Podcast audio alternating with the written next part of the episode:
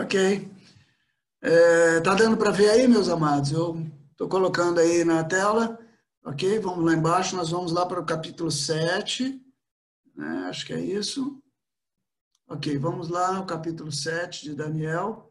Vamos falar um pouco hoje, assim, um pouquinho mais sobre o capítulo 7 e o capítulo 8.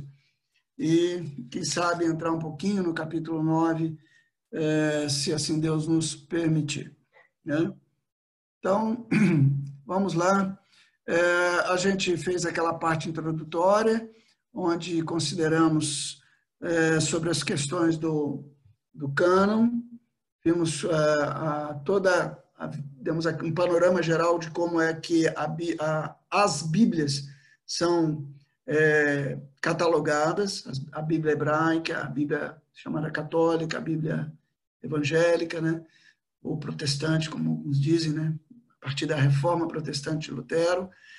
É, o objetivo disso foi mostrar é, algumas coisas. Primeiro, eu queria dar um panorama geral para que alguns irmãos se familiarizassem com isso também. Né? É, que a gente vai falando, vai falando, mas as pessoas não, não, não têm na mente, né? não têm uma visão é, global né? de como é, que, como é que é isso. Então, eu queria e falar, ah, porque Daniel está lá nos escritos e tal, e, então foi para mostrar as divisões. Então, é, o segundo ponto era para mostrar que Daniel estava na Bíblia original, a Bíblia hebraica, ele estava catalogado não como profeta, mas como escrito, e dentro dos escritos, na parte histórica. Então, a Bíblia hebraica ela tem três divisões, é, lei, profetas e escritos, e dentro dos escritos está Daniel. Daniel não está contado entre os profetas, mas entre os escritos na parte histórica e como literatura apocalíptica. Né? É, eu falei que a Bíblia tem outros pontos de literatura apocalíptica, que são Isaías e um pouco de Zacarias também, e além de Apocalipse, evidentemente, no Novo Testamento. Então, fomos, demos um panorama geral sobre isso. Falamos também sobre a, a questão dos impérios, né? Para que os irmãos pudessem ter uma visão histórica, né? É, o Império Assírio, o Império Babilônico, o Império Medo-Persa, o Império Grego e o Império Romano. E alguns consideram entre o Império Romano e o Império Grego o Império, o Império Seleucida. Eu, depois a gente vai dar uma revisãozinha nisso quando eu entrar lá no capítulo. É, com isso a gente viu também um mapinha da Palestina, deixa eu ver se eu tenho aqui do novo, do, aqui está, né? Um mapinha só para a gente lembrar, um mapinha de, da Palestina, do tempo de Jesus, né? aliás, minto, do Velho Testamento, perdoem. Não é muito diferente, né? que a Terra não mudou muita coisa, mas é isso. Esse à esquerda aí do mapa é o Mar Mediterrâneo, que na, no, no tempo da Bíblia era chamado de o mar, Grande Mar ou Mar Grande, né? Vocês podem acompanhar, se quiserem, melhor no finalzinho das Bíblias, normalmente tem uma, uns mapinhas, assim, né, que dá essa visão melhor, né? Então, aí vocês têm a distribuição das tribos, as, do, as dez tribos, né? Para cima ali seriam as tribos do norte, ali onde você vê aqui, vou botar o mouse aqui em cima, onde você está vendo Benjamim, e para baixo aqui Judá seria a tribo do a tribo do sul, reino do sul, melhor dizendo, as duas tribos. Então, as dez tribos formavam o reino do norte, as duas, uh, Judá e Benjamim, o reino do sul. Essas dez tribos do reino do norte foram levadas em cativeiro no ano 722 antes de Cristo, uh, quando o, o, império era o império assírio, era o império que dominava, né? A Síria dominava é, nesse o mundo daquela época, né? Então, ah, eles invadiam, os assírios eram muito violentos, eles invadiam, levavam em cativeiro, e assim fizeram com o povo de Israel, com as dez tribos do norte. Né? Eles não invadiram Judá, Judá foi preservado, né? o reino do sul. Então, só Israel. Quando eu falo Israel, irmãos, é, é o reino do norte. Quando eu falo Judá, é o reino do sul. No tempo de Davi e Salomão, Judá e Israel eram, eram a mesma coisa, foi o tempo do Reino Unido. Então, ali no tempo de Davi e Salomão, é, Davi conseguiu unir o reino e foi o tempo chamado do Reino Unido. Davi reinou a princípio sobre a casa, sete anos sobre a casa de Judá, e depois, salvo engano, 33 anos sobre todo Israel. Então foi um tempo de muita prosperidade e ele passou o reino a Salomão assim. Só que quando Roboão, seu filho, reinou, Roboão é, a, a, começou a se levantar é, é, contra o próprio Senhor e contra os valores de Deus em Israel, e ele resolveu tomar conselho com jovens amigos seus, desprezou o conselho dos anciãos, e aí é, alguns se levantaram contra isso, e Jeroboão, de certa forma, foi quem é, foi o, o representante dessa rebelião, e acabou se tornando o rei do Reino do Sul, ou seja, de Judá. E novamente nós passamos a ter Israel agora separado. Israel considerado como as tribos do norte e Judá como a tribo do sul. Vocês vão ver isso no livro de reis, no livro de crônicas, e os reis que reinam sobre, são dois reis, inclusive, né? O reino do norte tem um rei, e o reino do sul tem outro rei, né? É, o, reino, o reino do sul, que é Judá, os reis que reinam ali são os descendentes de Davi. Aliás, cumprindo uma promessa de Deus a Davi, que jamais deixaria, faltaria quem se assentasse no trono é, da casa de Davi, alguém que se assentasse no trono. Então, Deus guardou Judá nesse sentido. E, de fato, é, isso vem até Jesus, né, que é o filho de Davi, que, de fato, é, se assenta no trono, agora o trono eterno de Deus. Né? Então, Davi, é, Jesus é da tribo é o leão da tribo de Judá, né? a raiz de Davi, a gente canta isso é, com frequência. Né? Então, só para os irmãos entenderem, alguns se, se contextualizarem. Então, a gente viu isso aí. No ano 586, e, porque aí Judá também foi se corrompendo. Em 586, é, já então a Babilônia tinha vencido a Síria, tinha assumido o governo mundial da época, e aí eles também invadem, na época de Nabucodonosor, invadem Judá e levam Judá para cativeiro. Há três deportações. E Daniel, que é o escritor do livro de Daniel, ele é um jovem né, ainda na época. E ele é dentre os nobres de Judá. E ele é levado em cativeiro na primeira leva, em 605, mais ou menos. Essas datas variam um pouco, 605, 604, outros falam até 607. Mas por causa de alguns problemas aí de datação. Então, lá estava Daniel, foi para a Babilônia, e Daniel ficou lá no período babilônico, no período, até o final, quase o finalzinho lá do período Medo-Persa, né? quando, finalzinho não, até Dario, né? Ele pegou esse trecho todo, ele pegou aí o rei Nabucodonosor, ele pegou até Belsazar, no reino babilônico, e depois ele pegou já é, Dario, o Medo, e, é, e Ciro, o persa desculpa, falei Dario, mas ele ficou até Ciro, que Ciro foi o responsável pela volta de Israel para a Palestina. Então, eles foram levados para a Babilônia e depois é, Ciro foi quem promoveu, de certa forma, pela mão do Senhor, a volta, 70 anos depois do início do cativeiro, conforme profetizou é, Jeremias. Então, só para dar essa visãozinha panorâmica a vocês aí. E aí depois falamos também sobre a estrutura do livro, né? O livro de Daniel, ele é um livro que ele é dividido, os seis primeiros capítulos contam a história da deportação e a história de Daniel e seus amigos, e os outros seis livros falam das visões de Daniel, né? sonhos e visões de Daniel. É, também, é, uma outra coisa que nós falamos é que a primeira parte do livro e a última parte são escritos em hebraico, e a metade do livro ali, do capítulo 2 até o capítulo 7, é escrito em aramaico por causa da influência babilônica. O aramaico era a língua falada na Babilônia. E é muito parecido com o hebraico. Tem, são, são línguas semíticas, né? Hoje, em Israel, algumas palavras, eu citei isso aqui, algumas palavras ainda, é, o, o, judeu usa ainda algumas expressões ou algumas palavras é, em aramaico. Né? Para falar algumas coisas, ele fala em aramaico são influências, como nós temos né, estrangeirismos na língua portuguesa. Só que eles têm por razões assim, de, de, de colônia, de coisas que trouxeram, além de outras influências também, e coisas que não tinham na época, por exemplo, computador, né, essas coisas. Né? Então, tem coisa que tem é, influências modernas, palavras que você não vai achar lá no, no texto bíblico. Né? Bem, então, nós entramos aí na segunda parte, que, são, que é a parte das visões de Daniel. E nessa parte das visões de Daniel, é, eu falei um pouquinho sobre os princípios de interpretação e eu quero pegar daqui para frente, porque às vezes nós, é, eu gostei muito de uma palavra do Dr. Rodrigo Silva, outro dia assistindo aquele aquele documentáriozinho, aquela entrevista que eu coloquei no, na, no nosso grupinho, lá no, no Vejam Só, com o pastor Eber, ele fala tem algumas, algumas pessoas que elas é, interpretam a Bíblia com a Bíblia na mão e com o jornal na outra, tentando cruzar informações. Né?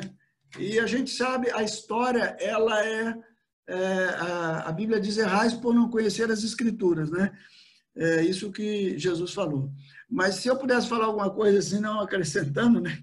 misericórdia, né? Não quero, minha palavra não tem o mesmo nível, o, o mesmo é, peso da palavra de Jesus de maneira nenhuma, né? Nem quero que tenha, né? Ele é o Senhor, a Ele é a glória, a honra. Mas se eu pudesse falar alguma coisa, eu diria assim: errais não conhecendo a história, porque a história também é um grande, é uma grande professora, né? Então, ah, vocês vão ver mais para frente que, por exemplo, datas já foram marcadas para a volta do Senhor. 1843, 1844. Né? Recentemente falamos em 2016, 2012, 2016, né? é, 2018, né? 2018, agora recentemente falamos daquele negócio do, dos astros lá, etc. Assim, não foi com tanta ênfase, é claro, houve, mas já houve assim. E se você for para a própria Bíblia, você vai ver na, na carta de Paulo aos Tessalonicenses que eles estavam crendo que Jesus voltaria naquela época. E por estarem crendo daquela forma, eles, inclusive, estavam deixando de trabalhar. Porque se Jesus vai voltar mesmo, para quem nós vamos trabalhar? Então, daí aquela palavra de Paulo para os é, Tessalonicenses, que ele diz: quem não trabalha, então também não coma. Ele foi muito forte. E Paulo dizendo, a gente sabe. E aí Paulo escreve todo aquele contexto que a gente não precisava, não devia ser ignorante com relação às coisas que haviam de vir. E aí ele foi falando que era necess... o, o, o, nós não precederíamos os que dormem. E aí ele depois vai falando uh, como é que essas coisas deveriam acontecer no final dos tempos, como é que seria um pouquinho da ressurreição. Ele dá umas palhinhas lá em Timóteo, ou em Tessalonicenses. O objetivo é exatamente dizer para eles que eles tinham que ter a fé fundamentada, mas eles tinham que tocar a vida, porque não tem nada uma coisa a ver com a outra. Nós temos que viver a nossa vida aqui tão intensa como se aqui fôssemos viver eternamente. Mas, por outro lado, tão despreendidos como se aqui fosse, se hoje fosse o nosso último dia. Então, nós temos que combinar essa intensidade com é, é, esse despreendimento. Né? Só, é, às vezes nós tendemos mais para um lado do que para o outro. Então, a gente tem que viver aqui como servos, cumprindo o nosso chamamento, a nossa visão, aquilo que Deus tem para nós. E não se preocupa, não. Quando chegar a hora, o Senhor voltará. E se não voltar, ele chama a gente também, né? E nós vamos ao encontro dele, né? Mas, assim, enquanto aqui estamos, nós temos que nos preocupar é, em, em, fazer aquilo que o Senhor tem para que façamos, sem perder de vista, ah, sem deixar de observar os sinais e aquilo que, que nos liga ao eterno, né? que é a nossa cidadania celestial. Então, nós não somos deste mundo. Nós estamos neste mundo, servimos como cidadãos deste mundo, mas nossa cidadania é outra. Então, nós precisamos estar atentos com isso. Então, alguns princípios que eu coloquei aqui. Primeiro, uma coisa nós precisamos ter clareza: o melhor intérprete de um texto bíblico é a própria Bíblia. Então, se a Bíblia diz alguma coisa sobre aquele texto, pronto. Né? Então, o que, o, que, o, que, o que Jesus diz sobre aquele livro lá do Velho Testamento, o que os, os apóstolos dizem, é, essa interpretação, ou que, muitas vezes o que os pais da igreja dizem, como é que eles interpretavam isso, como é que viam, né? Então, isso é muito importante. É, nós precisamos, então, ver o que... Mas quando a Bíblia fala, a Bíblia fala. E vocês vão ver é, que tem texto aqui que não tem o que interpretar. É, a visão é dada e a interpretação também é dada no mesmo livro. Então, nós não temos que ficar imaginando aqui Rússia, China. Né? A Bíblia diz o primeiro reino é o reino, uh, o primeiro animal é o Império Babilônico, o segundo é o Medo-Persa, o terceiro é o grego, o quarto é o romano. Pronto. Então, não temos que especular. Mas quando não diz, aí sim a gente vai buscar do Senhor e vai é, procurar outras fontes. Então, o que outros livros da Bíblia dizem? O que outros livros não canônicos dizem? E aí tem uma série de coisas. Que os pais da igreja, né, como interpretavam os primeiros discípulos. O que se pode inferir da cultura ou da sociedade da época. Então nós temos que estar atentos, porque senão nós pegamos o livro do Apocalipse, tiramos toda aquela cultura judaica e apocalíptica e começamos a traçar datas e fazer coisas como se o livro fosse um livro escrito só para nós. O livro não foi escrito para nós, ele foi escrito também para nós mas ele foi escrito para a igreja de todos os tempos. E nós temos que entender que o livro do Apocalipse ele tem que ter um significado para os primeiros cristãos. Assim como o livro de Daniel tem que ter um significado para uh, o povo judeu. Não podemos simplesmente achar que Daniel está escrevendo para a igreja. Então, nós podemos, claro, tirar as lições, que, e temos que tirar as lições daqui. Né? E vamos ver, com a graça do Senhor, aquilo que nós podemos aprender. Então, a primeira visão de Daniel, está aí o quadrinho em cima, né? Daniel estava dormindo, vamos ver aqui, capítulo 7, né? É, no primeiro ano de Belsazar, rei da Babilônia, teve Daniel um sonho e visões ante seus olhos quando estava no seu leito. Escreveu logo o sonho e relatou a suma de todas as coisas. Falou Daniel, disse: Eu estava olhando durante a minha visão da noite, e eis que os quatro ventos do céu agitavam um grande mar, quatro animais grandes, diferentes uns dos outros, subiam do mar. Então, aí está, o quadrinho que vocês estão vendo aí tem uma, uma ideia né, da, da, da visão, Daniel, né? Ele vê quatro animais, então você, aí tem o, os animais e tem um, um, um, quarto animal, né? Então, a visão basicamente é a seguinte, tem um primeiro animal que era como um leão, lá está lá atrás, como, uh, e tinha asas de águia, né? E quando eu olhava, foram arrancadas as asas e foi levantado da terra e posto em dois pés como homem, lhe foi dada mente de homem. Ah, então, essa é uma referência clara ao Império Babilônico, nós vamos ver isso mais na frente, porque é confirmado isso no capítulo 8, mas ah, a ideia é de que é o Império Babilônico. Então, como é que a gente pode afirmar? Podemos afirmar pelo capítulo 8, nós vamos chegar lá. Ah, quando você.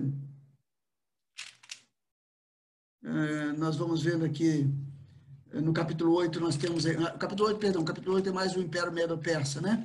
É no capítulo 2, quando a gente vai falar, vai falar também sobre o Império Babilônico, que é, é apesar de não ser o leão, mas é o primeiro império, né? Capítulo 2, você tem uma visão aí. Eu fiz até um quadrinho é, para comparativo mais abaixo, né, capítulo 2, no sonho da grande imagem. Né? É, então, comparando com a grande imagem, é, o primeiro império é o Império Babilônico. Então, a partir da, do sonho de Nabucodonosor, ah, sim, um detalhe que eu esqueci de frisar, de lembrar, já falei, mas de lembrar. O livro de Daniel ele é escrito dualmente. Então, o capítulo é, o capítulo 1 é introdutório, o capítulo 2 tem um paralelo com o capítulo 7, o capítulo 3 com o capítulo 6, o capítulo 4 com o capítulo 5. O capítulo 4 e o capítulo 5 falam dos reis é, Nabucodonosor e Belsazar. O capítulo 3 e o 6 falam da, da, do livramento dos amigos de Daniel e de Daniel, Fornalha e Cova dos Leões. E o capítulo 2 fala da, do sonho de, de Nabucodonosor e o 7 fala do sonho de Daniel, que é o paralelo do capítulo 2. Então, Voltando aqui, no primeiro ano de Belsazar, ou seja, mais de 50 anos que Daniel está na Babilônia, né? Daniel já está lá há bastante tempo, Daniel foi levado em 605 aproximadamente, e o primeiro ano de Belsazar foi 552, 551. Lembrando novamente que antes de Cristo você conta os anos de trás para frente, correto? Não sei se todos é, é, visualizam isso. Imagina que você. É igual matemática, né? Quem lembra de matemática, lembrar meus tempos aqui de, de quando eu fui um pseudo-engenheiro, né? então você tem, uh, você tem uma régua, né? Você tem o zero, tá lembrando? Quando você, você tem o zero e você vai para a direita, você vai com os números positivos. Um, dois, três, quatro, cinco, seis, sete, dez, cem, mil, dois mil, e infinito, ou mais infinito. E para a esquerda você vai menos 1, menos 2, menos 3, menos 10, menos 1.000, menos 500, menos 1.000, menos infinito. Então, é, um, é uma régua do tempo, vamos assim dizer.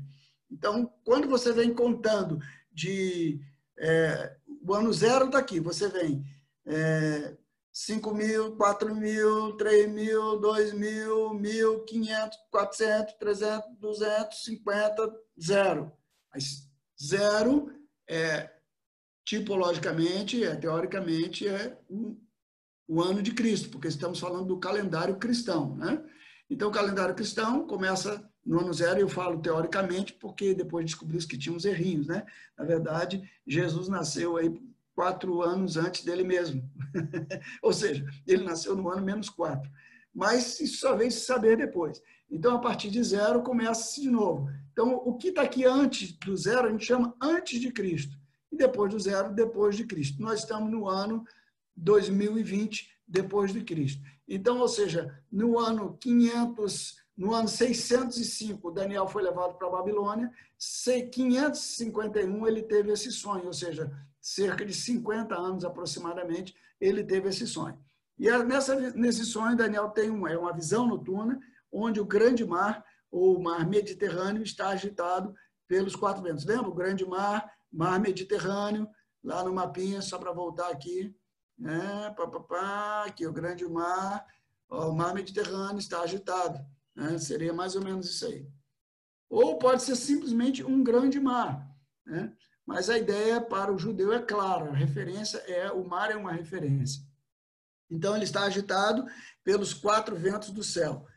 É, portanto, é uma agitação cósmica. Lembram? Quatro é um número cósmico, é um número que significa a perfeição cósmica. Quatro são os ventos, é, os anjos que seguram os ventos da Terra. Quatro são os pontos cardeais. Outros, naquela época, acreditavam que a Terra era chata e que tinha quatro cantos. Então, tem N razões para se pensar que 4 é o número da perfeição cósmica, assim como 3 é o número da perfeição divina, e 4 mais 3 é o número da perfeição total, por isso 7 é o número perfeito no, na numerologia judaica. Então, é, há, portanto, uma agitação cósmica que podemos também ver em Zacarias. Né? Vamos até Zacarias, capítulos 2, é, versículo 6. Zacarias 2, 6, diz assim...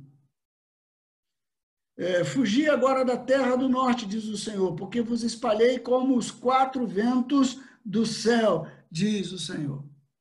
Evidentemente que os, a, referência pode ser aí ao vento norte, ao vento leste, ao vento sul, né? É, acho que a maioria sabe, eu trabalho com aviação e a gente usa ainda usa essa referência. Quando a gente fala na referência do vento, não é para onde o vento vai, é para de onde o vento vem. Quando eu digo assim, hoje o vento está norte, significa que ele está vindo do norte. Né? Então, o vento está sul, o vento está vindo do sul. Né? E aí nós temos, entre os ventos norte, sul, leste, oeste, nós temos outros, é, outras divisões, que é o vento nordeste, o vento sudeste, sudoeste, e assim vai, né? e o noroeste. Então, é, evidentemente que isso aqui, a preocupação não é com essa divisão, mas é mostrar aqui um, espalhar é, do povo de Deus por todos os cantos, né? É, então, eu só, só vou ler esse texto, porque a gente também, mas tem as outras referências, vocês podem ver, né? É, bom, ok, já em Zacarias 6, 5, né? Respondeu-me o anjo, são os quatro ventos do céu que saem de onde estavam perante o Senhor de toda a terra. Então, sempre quatro ventos, sempre. Não tem, não tem três ventos na Bíblia. É, os ventos são sempre quatro, porque está falando de uma ação cósmica. Né? É, então, o mar pode ser comparado, talvez, aí às nações. Isaías, capítulo 17, versículo 12. Né? É, Ai do bramido dos grandes povos, que bramam como bramam os mares. Né? E do rugido das nações que rugem como rugem as impetuosas águas. Rugirão as nações como rugem as muitas águas, mas Deus as repreenderá. Então, assim, algumas vezes na literatura bíblica, o mar é comparado a nações. O mar também, às vezes, ele indica separação, como é o caso do Apocalipse. E nós vemos que já no final, lá no novo céu, na nova terra, o mar já não existe. Alguns acreditam porque João estava numa ilha, separado pelo mar dos seus queridos. E agora, na visão que ele tem, ele já está, está tudo interligado, já não há mais nada que separe. Então, o mar também pode ser separação, como pode ser muita gente. É, quando olhamos para a Arca da Aliança, nós temos lá um mar de bronze que faz uma separação, de certa forma, para, para o trono de Deus. Mas ele também é o lugar onde se derrama a propiciação, se derrama o sangue, de certa forma, pelas nações, pelo pecado das pessoas. Então, o mar pode ser comparado às nações que serão abaladas pelos acontecimentos da visão. Uh, não somente Israel será sacudido pela visão, mas as nações, os povos, né? Evidentemente que Israel está dentro, o Judá, né? Quando eu falo Israel agora, estou me referindo ao Reino do Norte. O Reino do Sul, o Reino do Sul, o Reino do Norte já estava, já teria ido para a Síria e, o Reino da, do Norte, como nação, nunca mais voltou a Israel. Voltou um ou outro remanescente, alguns voltaram, talvez lá em Jerusalém, no dia de Pentecostes, tinha alguns remanescentes lá. Mas como nação, quem volta para Jerusalém é o Reino do Sul. Então, o principal alvo é Israel, mas no sentido de Judá. Né? Então, às vezes, a gente precisa entender essas coisas para não confundir. Mas todas as nações serão abaladas. Então, nós temos aqui os animais, conforme ali já mostrei no quadrinho, um leão com asas de águia, né, o Império Babilônico. Jeremias usa o leão e a águia em uma descrição de Nabucodonosor. Muito interessante esse texto, Jeremias 49, versículo 19 é, eis que com, sobe o leãozinho da floresta jordânica contra o rebanho em pasto verde, assim no momento arrojarei dali a Edom, e lá estabelecerei a quem eu escolher, pois quem é semelhante a mim? Quem me pedirá contas? Quem é o pastor que me poderá resistir?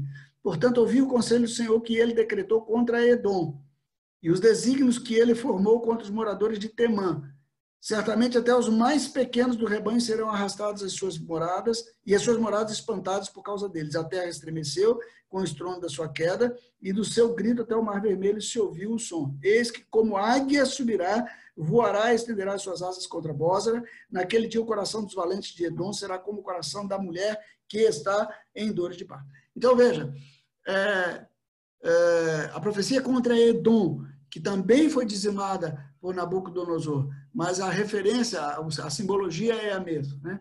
Então, o, os estudiosos entendem que aí é uma visão sobre o reino da Babilônia.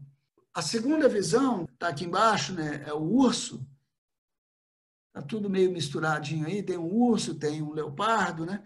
Então você tem aí o urso. O urso, que é a outra visão de, é, Daniel, né? Daniel capítulo 9, capítulo 7, é a segunda visão, é o segundo império. Então, isso segue o que a história já nos mostra, né?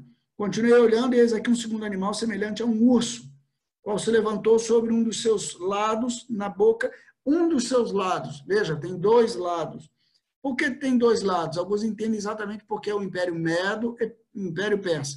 Durante um tempo, a média, que ficava um pouquinho mais à direita, lá em cima, Uh, podemos ver aqui, deixa-me voltar lá em cima um pouquinho. Aqui está o Império Babilônico, né, que nós acabamos de falar. E aqui embaixo o Império Medo-Persa. Aqui está tido como Império Persa, né? Mas a, a, a média estava mais para cá, para a direita, que é onde está o meu mouse. Aqui, ó, média. Toda essa região aqui foi o Império da Média. E a Pérsia mais aqui embaixo, ó. É, então, depois os persas subjugaram os medos, mas é, havia ainda uma certa liberdade para que os medos exercessem um, um certo governo, né? tanto que é, Dario é Dario o Medo, né? Existe um Dario persa na história, mas o Dario que está aqui na Bíblia é o Dario Medo, mas o império já é um império medo-persa, né? Então, aqui né, toda essa região da, da Mesopotâmia. Né? Aqui embaixo, onde está meu mouse, abaixo da Arábia, aqui o, o Mar Vermelho, vocês estão vendo? Aqui um pouquinho, ó, o mar. Aqui mais para baixo, aqui, desculpe, aqui é o lado uh, direito do mar, uh, do Mar Vermelho. Né? Aqui, ó, Mar Mediterrâneo, tá vendo? Mar Vermelho. Aqui, assim, é a região é, Jerusalém está aqui, ó, a região da Palestina, ó, Damasco, Jerusalém, tá vendo lá em cima? Aqui, Gaza, ó. essa é a outra região, é a região da Palestina, onde estaria, teoricamente, aí, o povo de Israel. Então, Aqui embaixo já é o Império Grego, né? o Império Grego sempre nessa região da Mesopotâmia. Então, depois que os, uh, os babilônicos né, venceram os assírios na famosa batalha de Carquemes, né, em 605 a.C., eles também foram derrotados posteriormente pelos persas, pelos medo-persas, que também foram derrotados por Alexandre o Grande e eh, dando início assim ao Império Grego. Okay? Então, voltando aos animais aqui do capítulo 7, o leão com asas de águia é o Império Babilônico, o urso é o Império Medo-Persa, né? É, e aí eu fiz algumas observações. Ele devora três nações, daquelas que estão ali, né? Aí falando de três costelas, nós não conseguimos identificar muito bem quem são essas três nações, porque a ênfase não é aquelas, é, é, é daqueles que governam, não daqueles que são devorados, né? É, os medos estão relacionados, é muito interessante achei isso aqui. A Madai, Madai é citado no capítulo 10 de Gênesis, Gênesis 10, 2. Tem uma citação a esse sujeito aí que é considerado o, digamos assim, o pai dos medos, né? É a mesma raiz. Os filhos de Jafé são Gomer, Magog, Madai, né? Javã, Tubal, Meseque e Tiras. Então, Madai é da descendência de Jafé, né? não de Sem. Então, eles não são semitas, eles são de Jafé. Semitas são os descendentes de Sem. A citação uh, deste nome ele é utilizado pelos assírios, se encontra em escrituras assírias, para designar os medos.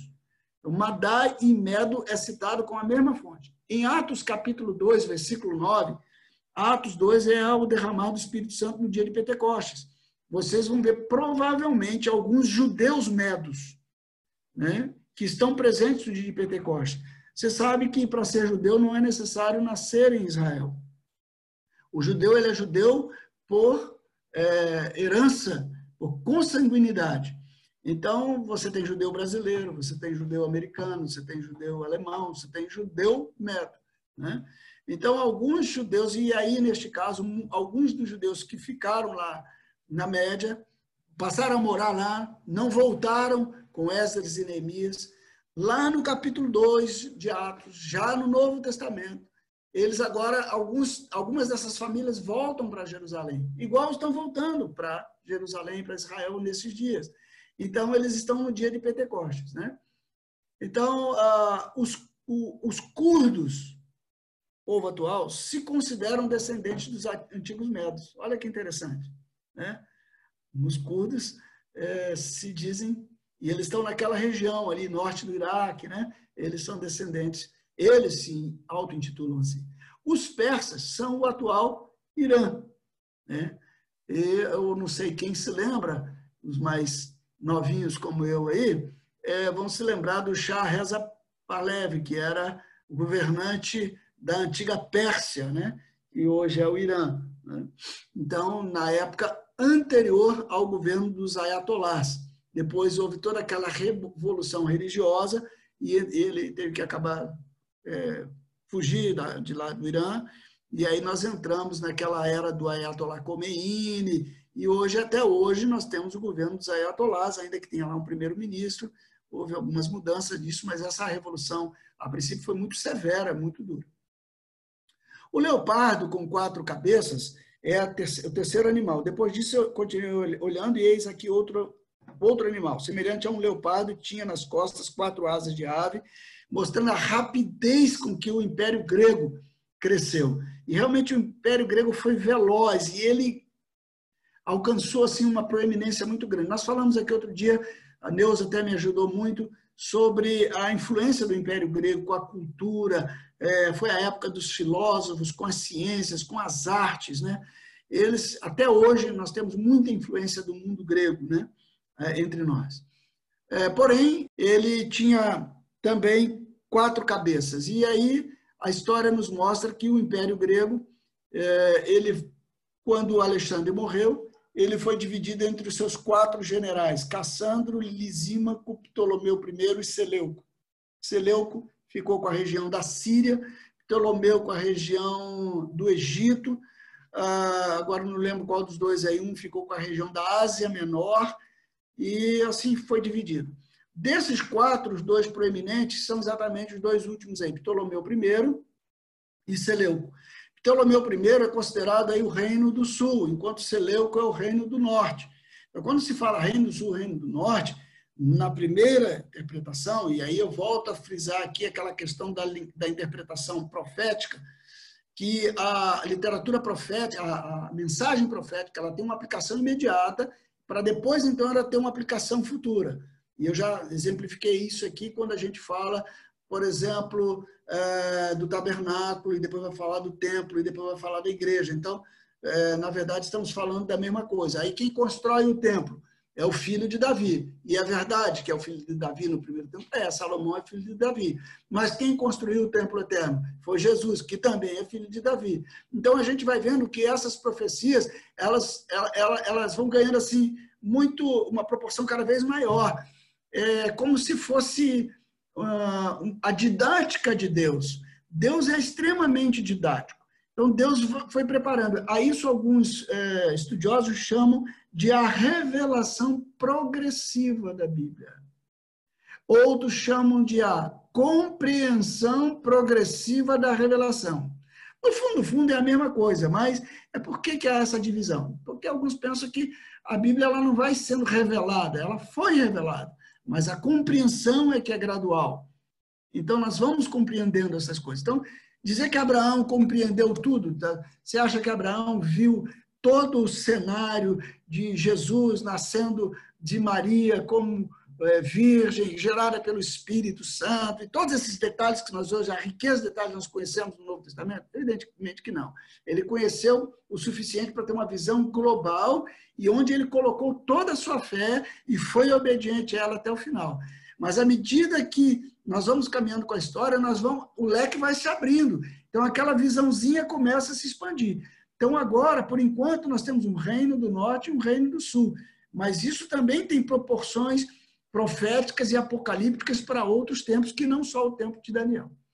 Então, e finalmente o quarto animal, que é uma besta fera terrível. E ele é descrito com dente de ferro, dez cabeças, e nós sabemos que depois do Império é, grego, que veio foi o Império Romano. Apesar de alguns falaram Império Seleucida, e até ter colocado ali o gráfico só para que vocês pudessem entender, mas na verdade não, é, não se conta assim na história, porque não, não, não houve essa hegemonia do Império Seleucida. Né?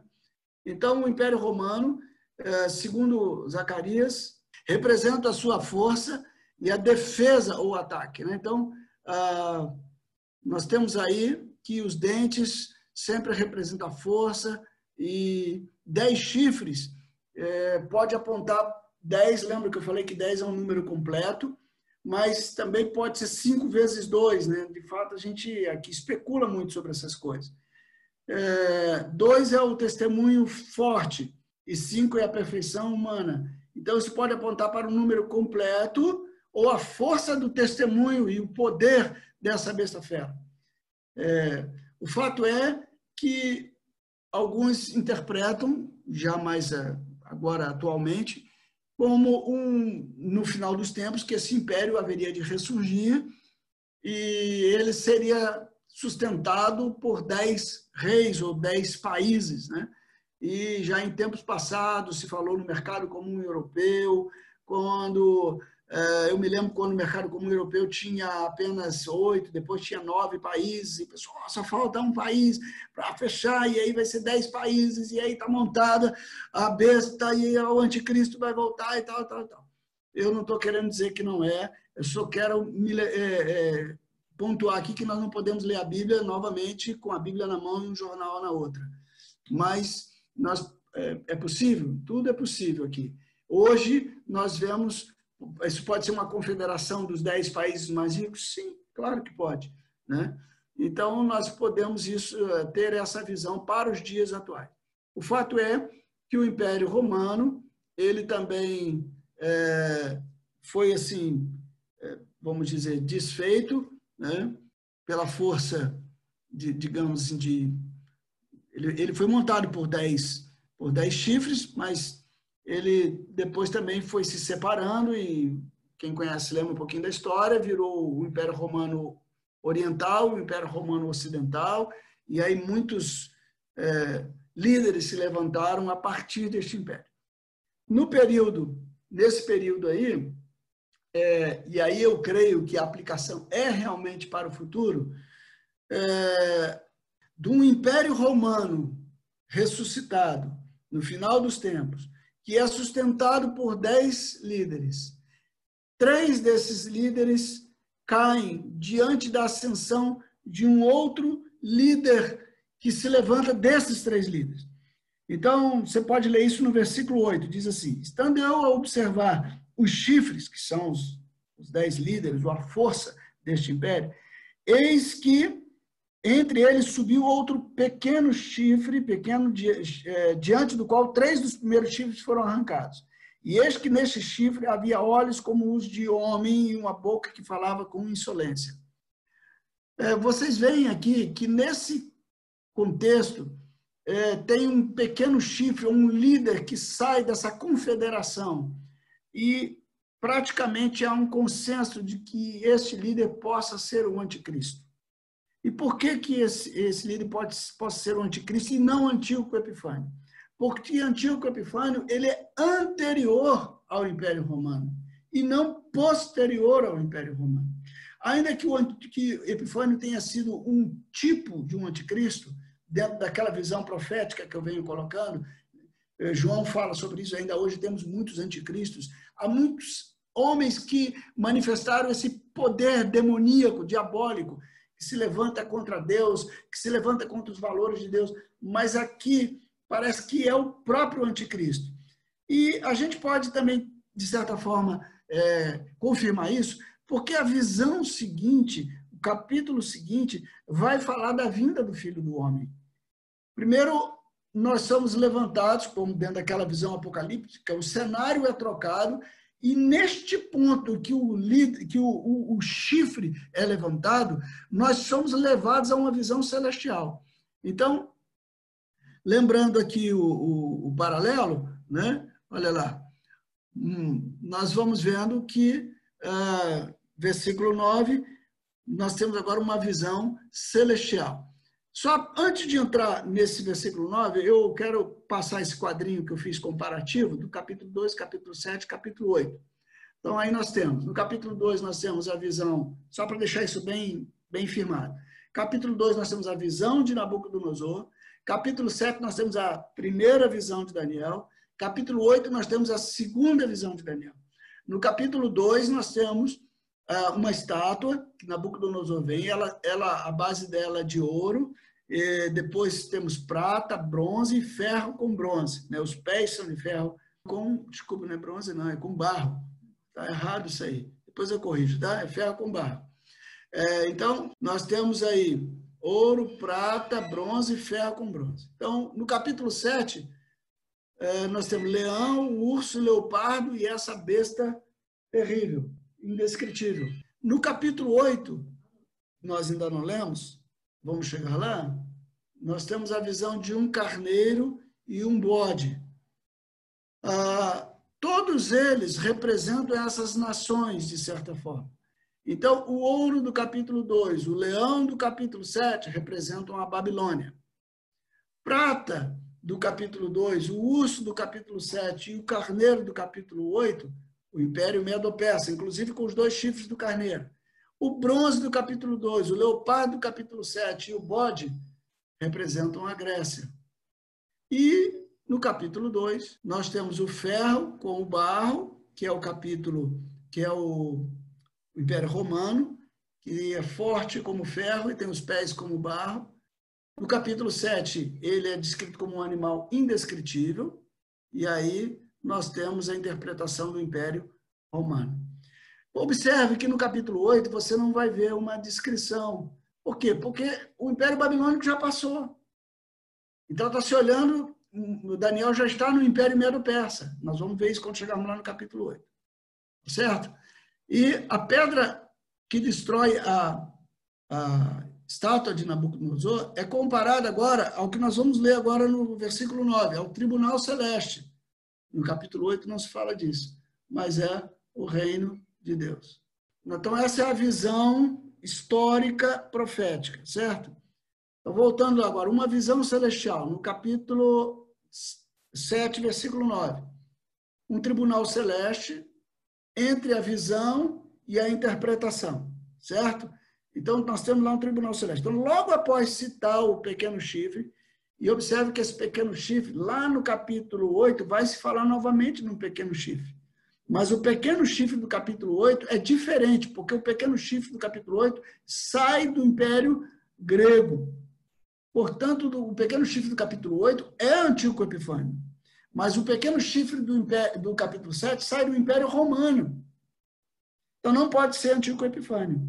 E logo após falar aqui do capítulo 7 desse pequeno chifre, se a, a visão, a, a, o cenário é mudado para o céu. Então vejamos lá. Continuei olhando, versículo 9, até que foram postos nos tronos. Parece que nós estamos lendo lá o final da Bíblia, Apocalipse. E o ancião de dias, que é uma figura, uma linguagem para descrever Deus na linguagem apocalíptica aqui, o ancião de dias se assentou. Sua veste era branca como a neve, os cabelos da cabeça como a pura lã, o seu trono chama de fogo. Está pensando que eu estou lendo Apocalipse de João? Não, estou lendo Apocalipse de Daniel. Mas estão vendo o paralelo? Seu trono era chama de fogo, cujas rodas eram fogo ardente. Roda de fogo. Ezequiel. Lembra o trono de Ezequiel, capítulo 1? Rodas de fogo. Esse era o trono de Deus. Um rio de fogo manava e saía de diante dele. Milhares de milhares o serviam, e miríades de miríades estavam diante dele.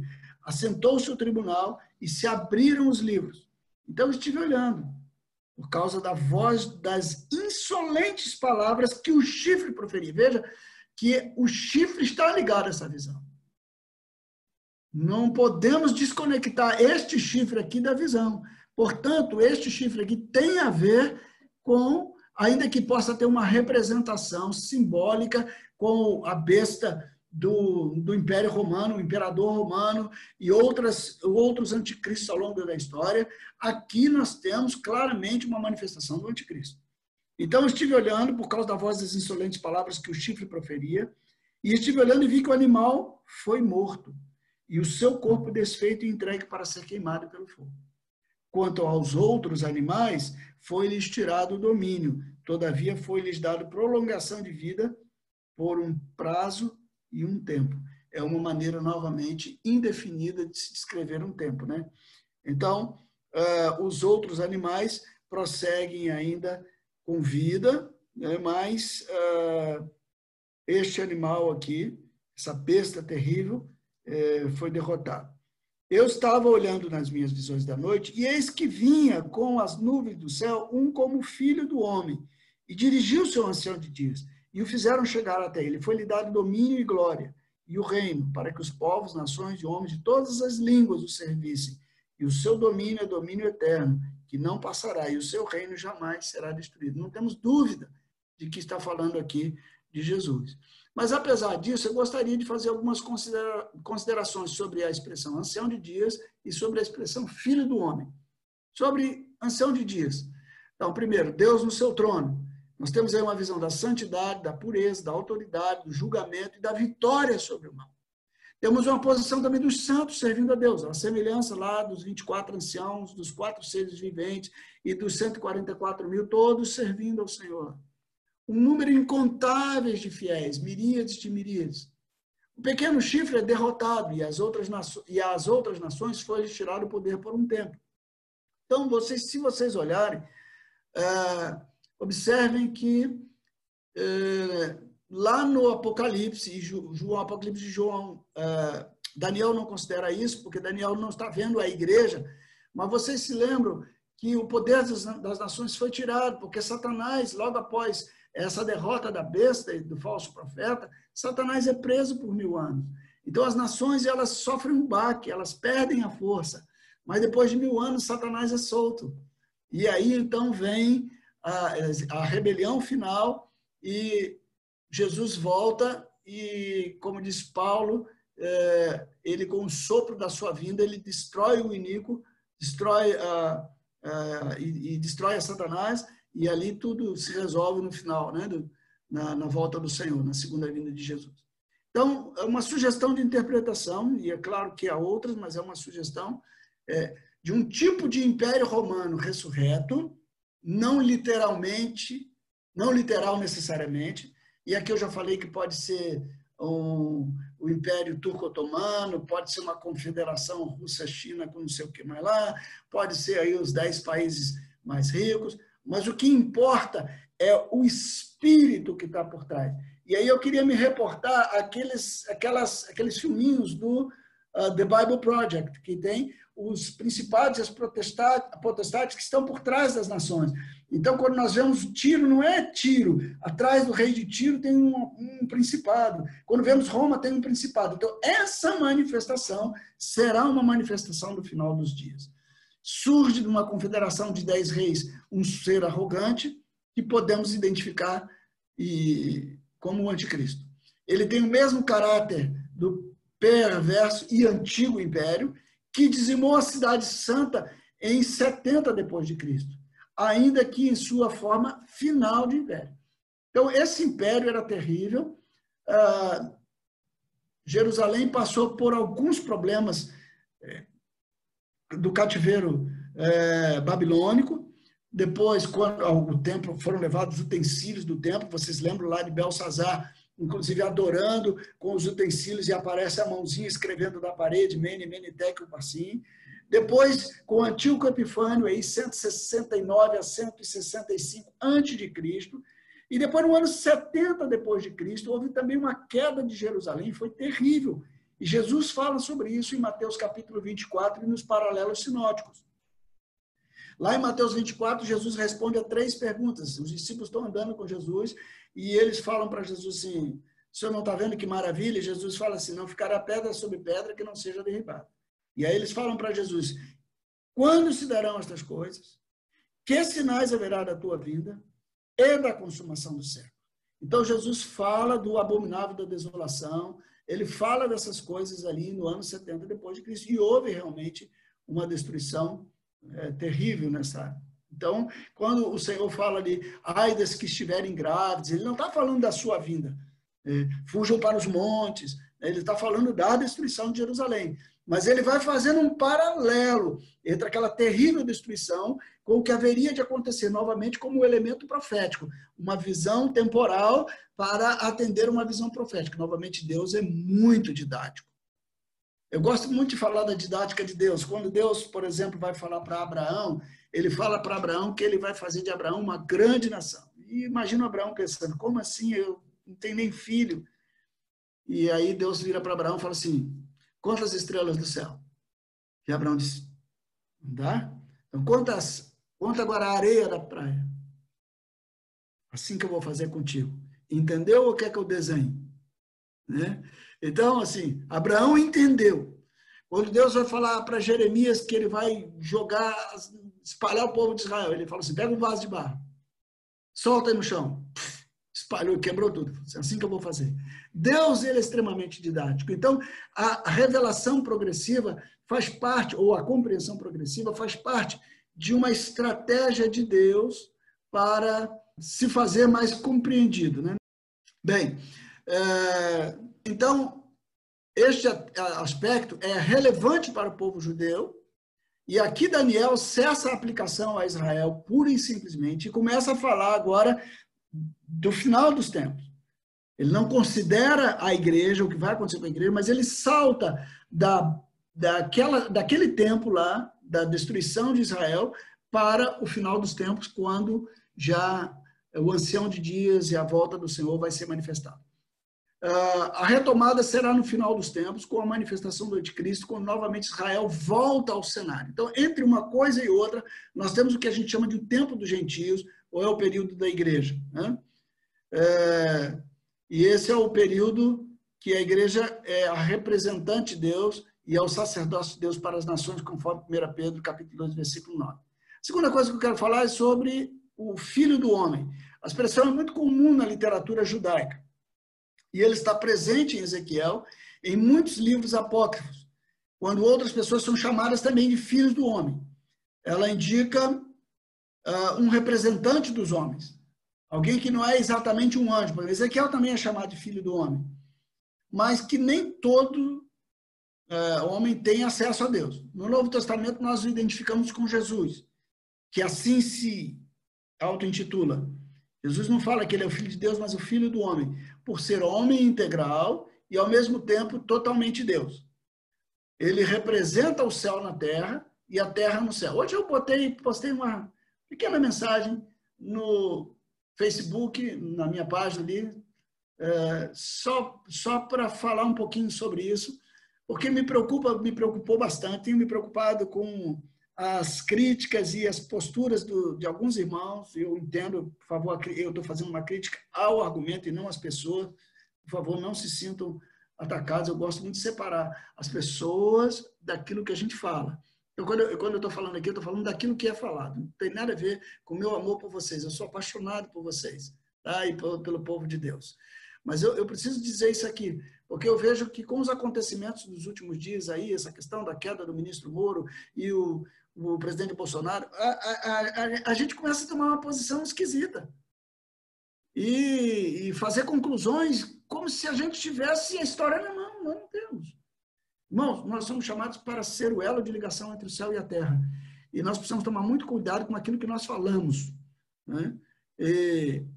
Nós, uma coisa eu sei, a Bíblia nos manda fazer intercessão por todas as autoridades. E nós precisamos orar pelas nossas autoridades. E precisamos entender que se o, o, o ex-ministro Moro é, tomou uma decisão que tomou, ele teve lá as suas razões, talvez estivesse muito ferido, cansado, sei lá o quê, né? Não estou aqui defendendo ele, não. Mas também não, o, o, o presidente também tem que tomar suas atitudes. Então, nós não podemos ficar aqui de juiz. Nossa função não é julgar. Nossa função é ser sacerdote. O que faz um sacerdote? O sacerdote faz uma ligação entre o céu e a terra.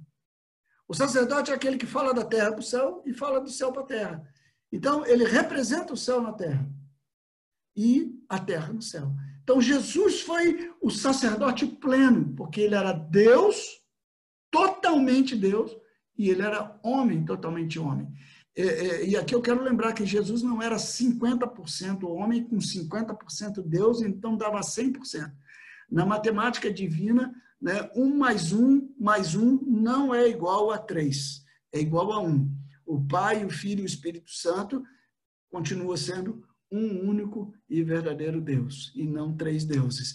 Então, o, o totalmente Deus com totalmente humano dá um ser somente, um Deus homem, Jesus Cristo, né? a quem nós temos como nosso Senhor e Salvador, e louvado seja o nome dele.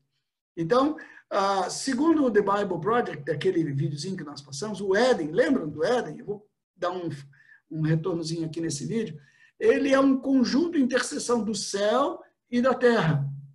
E ele sempre existiu como uma afirmação da intenção de Deus de fazer convergir para a terra toda a sua vontade, como é no céu.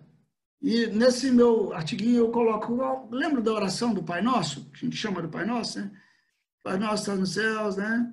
Seja feita a tua vontade, assim na terra como no céu. Mas parece que a gente só lembra daquela parte. Pão nosso cada dia nos dá hoje.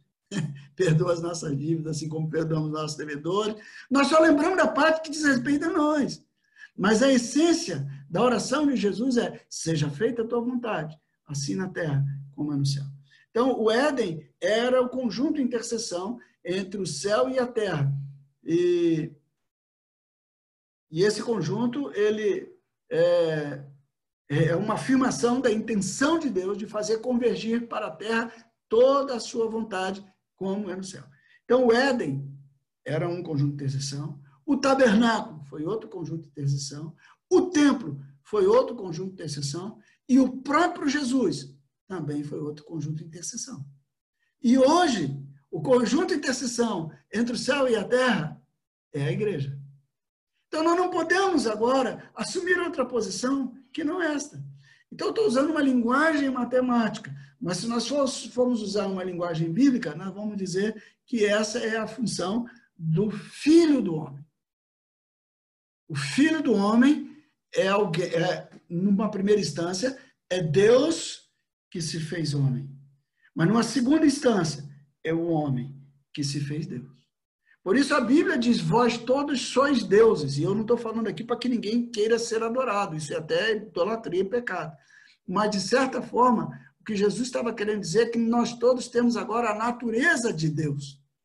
Assim como o Filho, Deus, foi feito homem, Deus foi feito homem para que os homens fossem feitos Deus, ou imagem de Deus, se isso ficar melhor, né?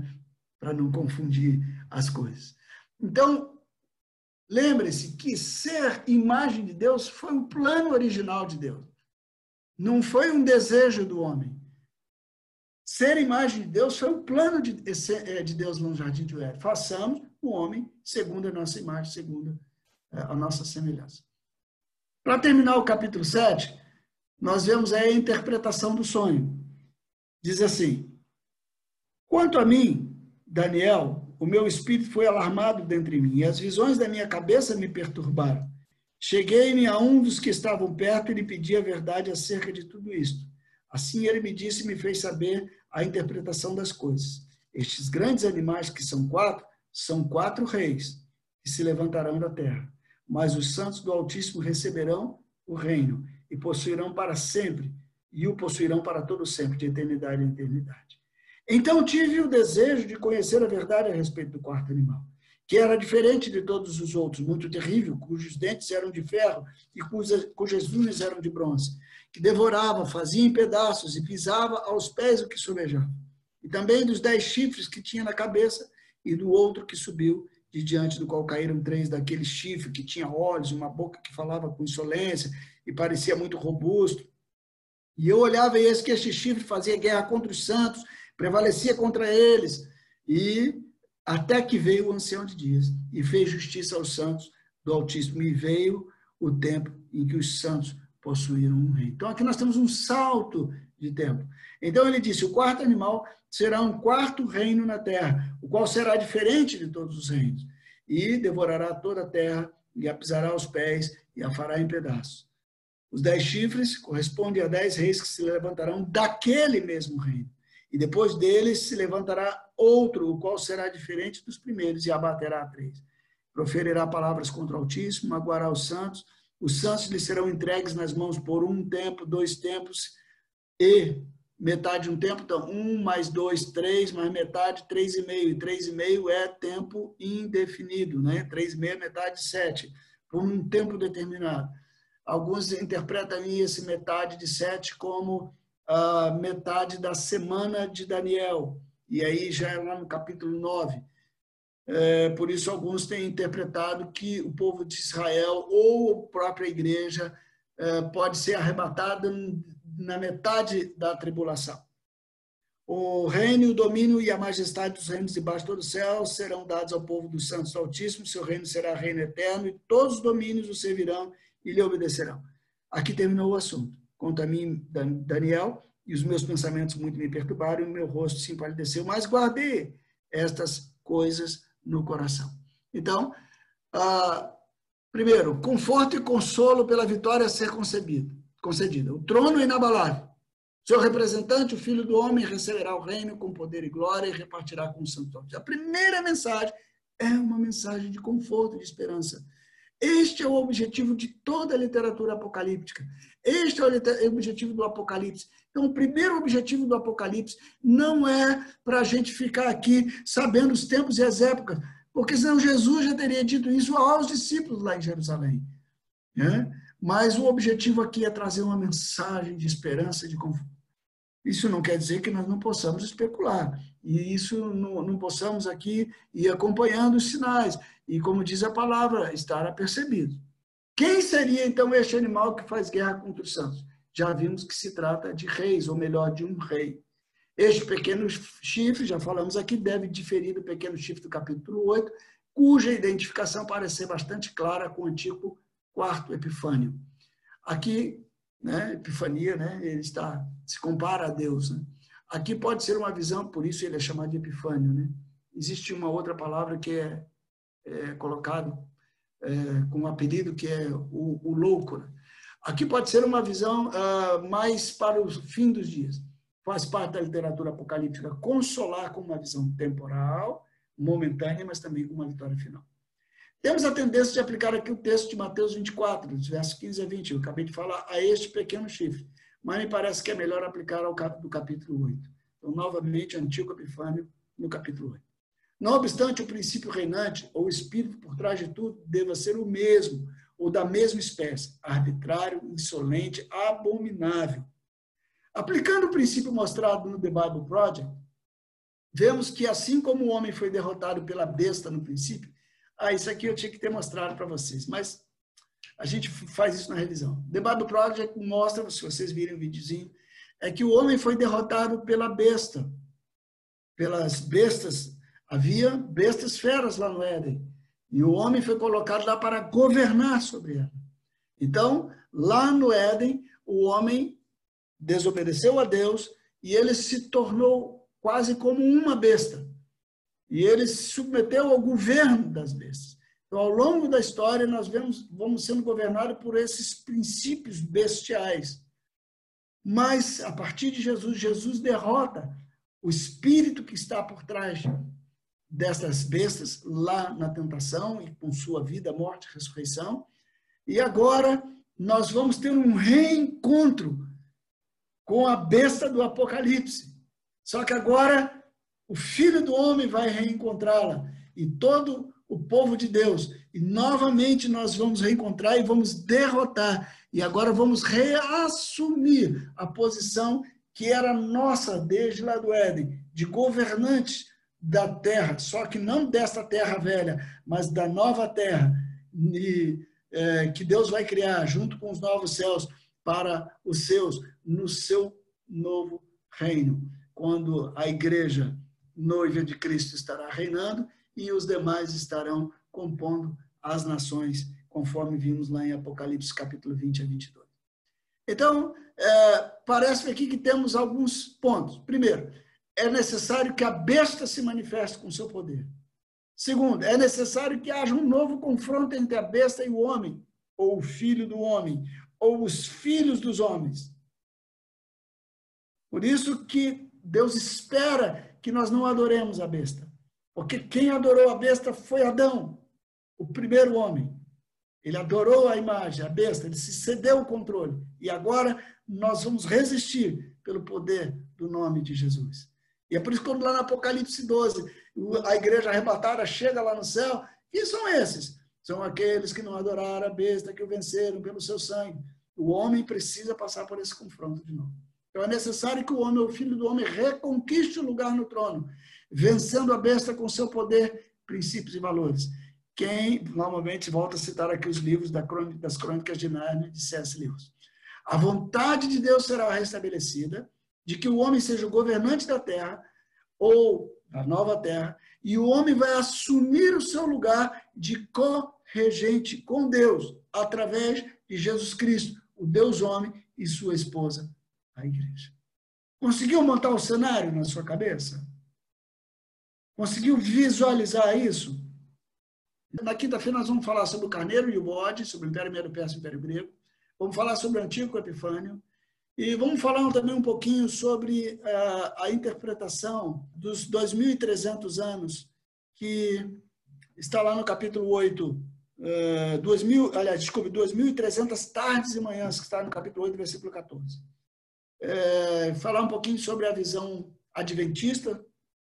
Eu gostaria que vocês vissem um pouquinho essa visão e por que que ela, na minha opinião, é claro, respeito e amo os irmãos, independente da posição deles, mas por que que nós não podemos aceitar aquela interpretação? Então, só para você ter uma ideia, montei aqui um quadrinho bem adventista, e depois um pouquinho aqui abaixo uns comentários sobre como é que a gente vai aplicar isso no capítulo 8. Então, no capítulo 8, nós temos uma visão do Império Medo-Persa, né? então, aquela visão do bode, do carneiro do bode. No capítulo 9, é, o The Bible Project não conta como uma visão, por isso ele fala de três visões, mas eu estou falando de quatro, porque Daniel tem uma outra visão aí no capítulo 9, no final do capítulo 9. E no capítulo 10, então, vem a quarta visão. Está vendo? No capítulo 10 a 12, ele chama de terceira visão. E, na verdade, eu chamo isso de quarta visão, e vou explicar por quê.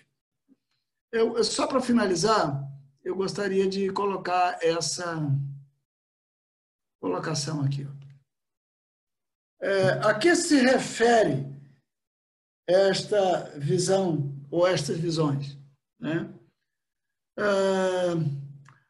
alguns acham que pode ser aí um ataque do rei Sírio antigo, por volta do ano 60, 160 a.C. Como eu falei, Antíoco Epifânio, nós vamos ver isso no capítulo 8, é, ele passa duas vezes em Jerusalém. Todas duas ele está tentando, o reino do norte tentando atacar o reino do sul, a Síria tentando atacar o Egito. Na primeira, ele é, tem uma notícia de que ele morre, e então há uma certa celebração na Palestina. Então ele volta pela Palestina e ele promove um grande massacre de cerca de 40 mil judeus. Uh, depois, no ano 165, 163, mais ou menos antes de Cristo, ele novamente tenta um ataque ao Egito, mas o Egito está aliado com Roma e ele sofre uma derrota. Então, ele na volta da Palestina, novamente ele descarrega sobre os judeus. E aí é quando ele sacrifica um porco, quando ele levanta um altar a Zeus no templo judaico, quer dizer, ele profana tudo. Então, ele, de certa forma, ele é considerado o abominável da desolação de que Daniel fala. Então, é, em certo sentido, é, e aí outros aplicam isso já à, destruição do ano 70 depois de Cristo, que eu também citei aqui. Então, os dois períodos críticos da destruição de Jerusalém são 160 mais ou menos antes de Cristo e 70 depois de Cristo. É, estes eventos, existe uma terceira interpretação que diz que todos esses eventos vão acontecer quando Jesus retornar. Então, em certo sentido, todos esses, todas essas interpretações estão corretas, porque é dentro daquela visão progressiva do, é, da revelação profética, o Antíoco Epifânio foi um certo anticristo, um tipo do anticristo. A destruição de 70 é, e a, foi como uma grande tribulação, mas, de certa forma, nós teremos isso também no final dos tempos. Então, o que ele quer dizer é que o livro oferece uma esperança, na verdade. A grande questão não é se já aconteceu ou se vai acontecer, mas independente do que aconteceu do que vai acontecer, ou do que está acontecendo, com a pandemia, com coronavírus, com... o livro oferece uma mensagem de esperança para toda e qualquer geração. Jesus usa Daniel para descrever a, o, os líderes de Jerusalém. E o João, o autor do Apocalipse, né, ele adapta Daniel para descrever Roma e todos os impérios futuros. Então, de certa forma, é, em todo o tempo, o que importa é que Deus está no seu trono, o ancião de dias está no seu trono. E que no tempo certo o Filho do Homem virá.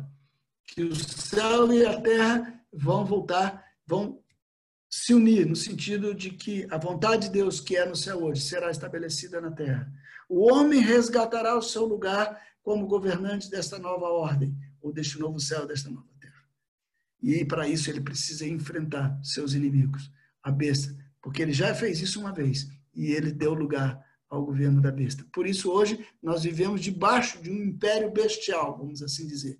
Mas no futuro o reino será reconquistado e Jesus veio para fazer isso. Então, essa é a mensagem central do Apocalipse, do, de, dos Apocalipses, de Daniel e do Apocalipse de João. Então, depois nós vamos considerar com mais detalhes, ok?